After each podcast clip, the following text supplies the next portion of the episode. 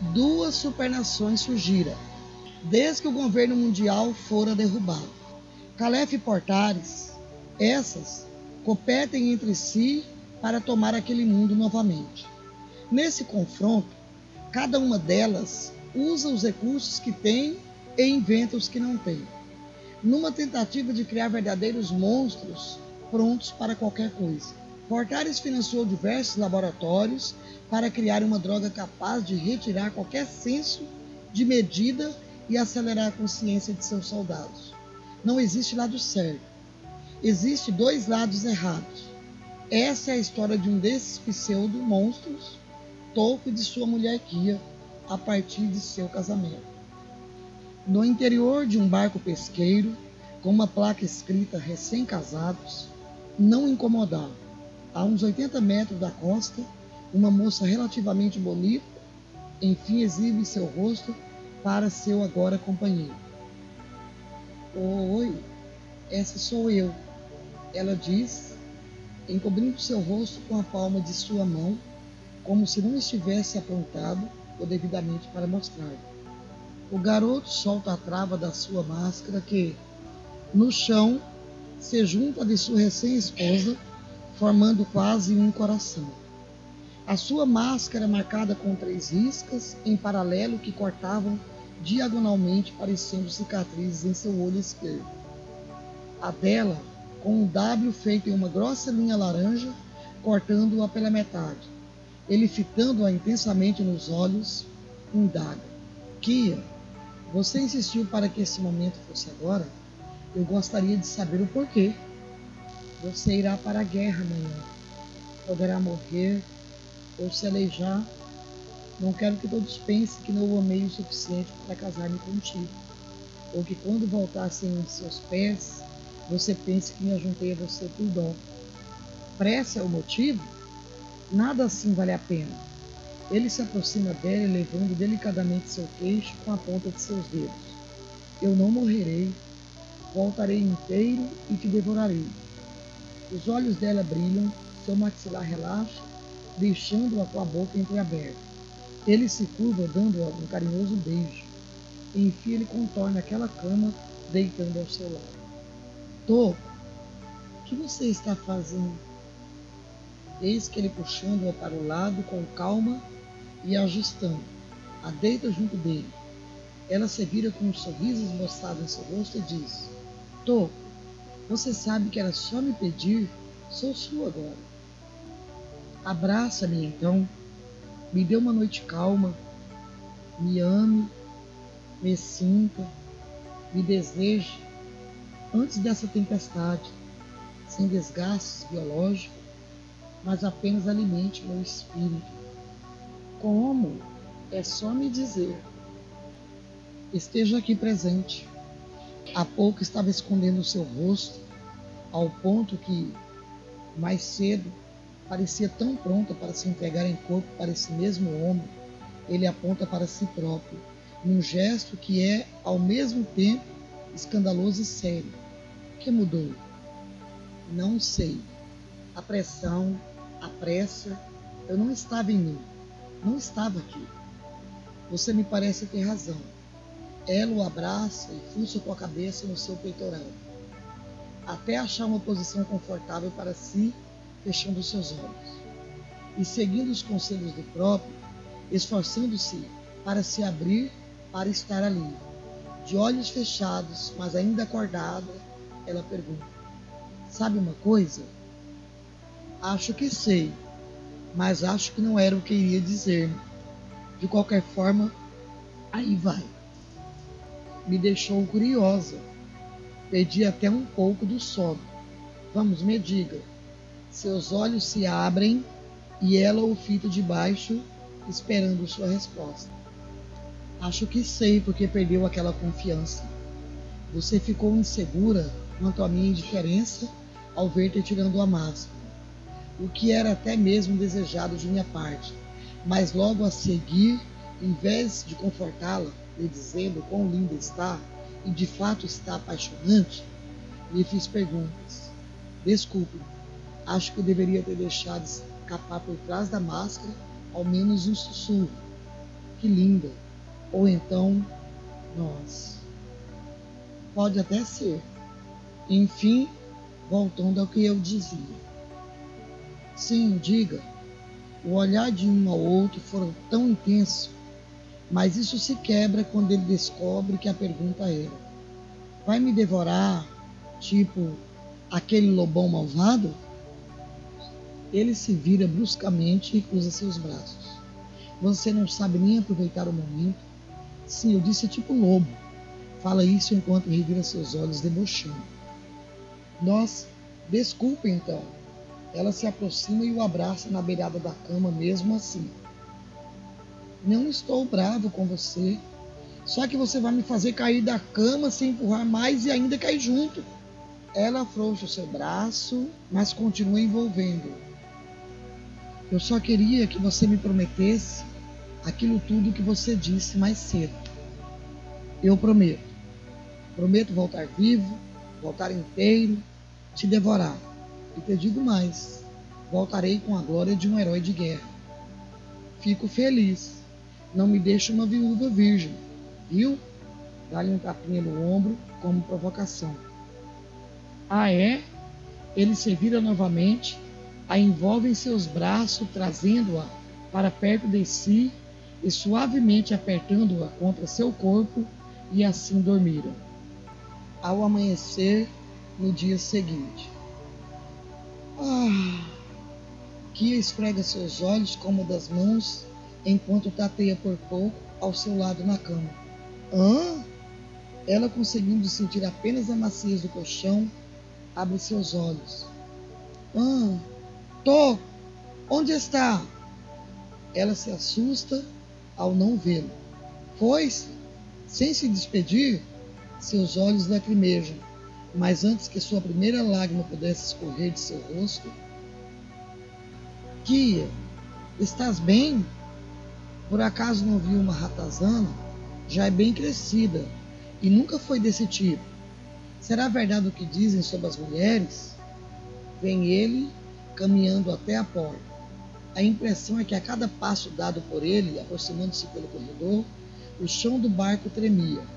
Ele enfim se deixa aparecer perante ela, olhando-a da porta com um sorriso sarcástico transparecendo. Deixe de ser ridículo. Eu me preocupei que você pudesse ter partido antes de me dizer tchau. E você me aparece com piadas? Sério? Desculpe a piada. Sempre acordo energizado, você sabe. Não espero ter que me segurar dentro da minha própria casa, junto da minha própria esposa, né? Acha mesmo que seria tão tonto de abandoná-la sem antes deixá-la por um pouco confortável com tudo isso? Ele se desloca pesada e calmamente até seu lado, sentando enfim na beirada da cama. Ela pergunta: Li um pouco sobre sua divisão. O projeto Monsterman é verdade? Ao ver ele afirmando com sutil aceno de cabeça, ela surta. Por que você não me contou nada para sua própria mulher? Só é minha mulher desde ontem.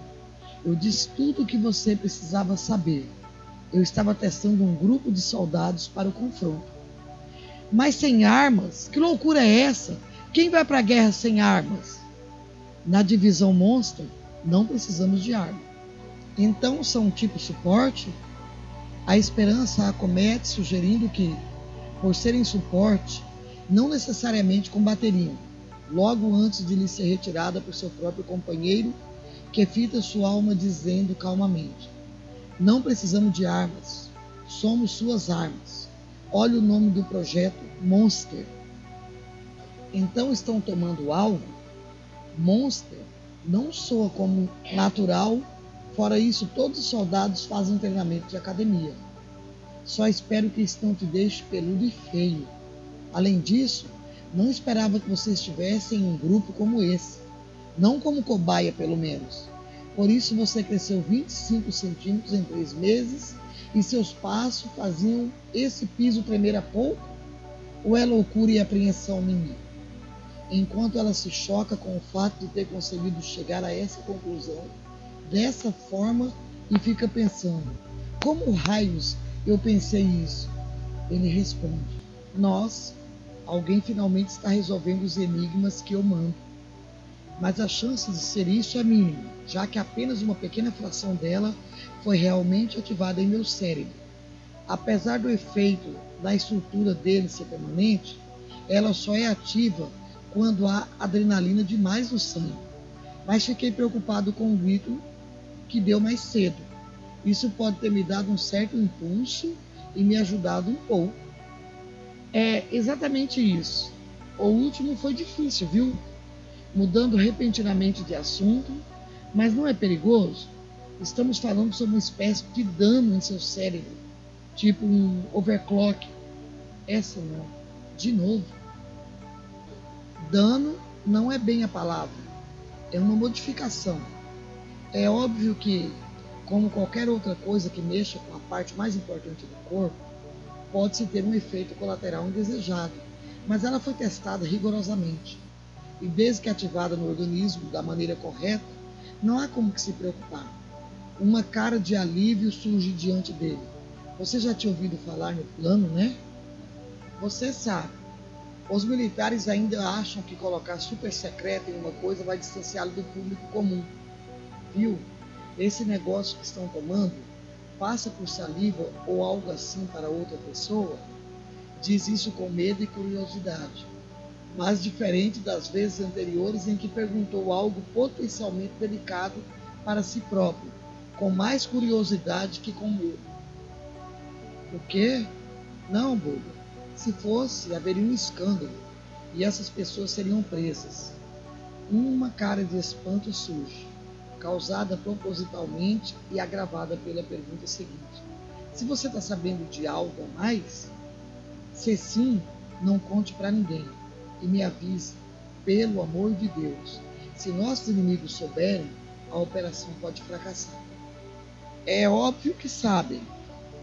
Tipo, alô, isso é uma guerra.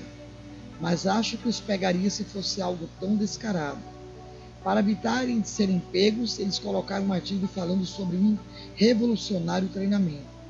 Nunca pensei que fosse uma droga. Mas sabe como funciona isso? Você dá uma amostra para despistá-los e eles vão atrás do resto. Os inimigos não vão se contentar com somente um revolucionário treinamento. E é por isso que estou tão preocupado. Se eles sabem, podem estar preparados. Não devem estar. O tempo entre o vazamento e a notícia do vazamento, segundo testes anteriores, vazando informações falsas como importantes, que não tinha nada a ver com o andamento desse programa, foram longos demais para se prepararem, substancialmente. Eles devem estar embaralhados com tudo. De qualquer forma, há sempre um risco. Não quero que vá. Gostaria que ficasse. Sei bem que não posso impedi-lo de ir, mas se eu pudesse fazer algo sobre isso. Tenho que ir. Se desistir agora, posso ser preso. Além disso, escolhi trabalhar com o corpo humano por um motivo e agora que tenho a chance de ver a criação da qual fiz parte em ação, é simplesmente recusá-lo. Com um espanto fixado em sua face, Kia diz: O quê? Então você sabe tudo sobre a droga? Achei que você fosse só alguém escolhido para o teste. Não posso acreditar que você está mexendo na mente daqueles homens de maneiras que eles próprios não compreendem. Ele a interrompe, dizendo calmamente: Isso mesmo. Se quiser me chamar de monstro, chame. Mas a droga foi feita de maneira descentralizada por vários laboratórios. Não só pelo meu. Todos não sabiam nem no que estavam trabalhando. Eu só sabia dos efeitos por trabalhar internamente como um supervisor, averiguando se sabiam de algo. A única coisa que eu quero realmente agora saber é se vão sobreviver. Eu prometi, não prometi? Isso me deixa tão, tão. Ela encara o relógio, nove horas. Você vai me abandonar agora, né? Eles que sentavam-se à beira da cama, sem curva, ficando de frente se encarando. Não, eu voltarei, como disse. E seu barco? suas coisas ficarão aqui. Exatamente. E por isso preciso que fique aqui e cuide das minhas coisas. Esse é um barco de velocidade. Esse é meu bebê. está aposentado como barco pesqueiro. Deixo-o com você e esse será seu teste de confiança. Agora eu preciso me arrumar para partir. Ele se levanta e começa por algumas mudas de roupas em sua mochila camuflada. Mas antes que ele possa passar pela porta e colocar sua máscara, ele mudo e evitando o seu olhar, se direcionando para fora daquele compartimento. Não vou aguentar. Não vai me encarar? Nem falar comigo? Me beije agora.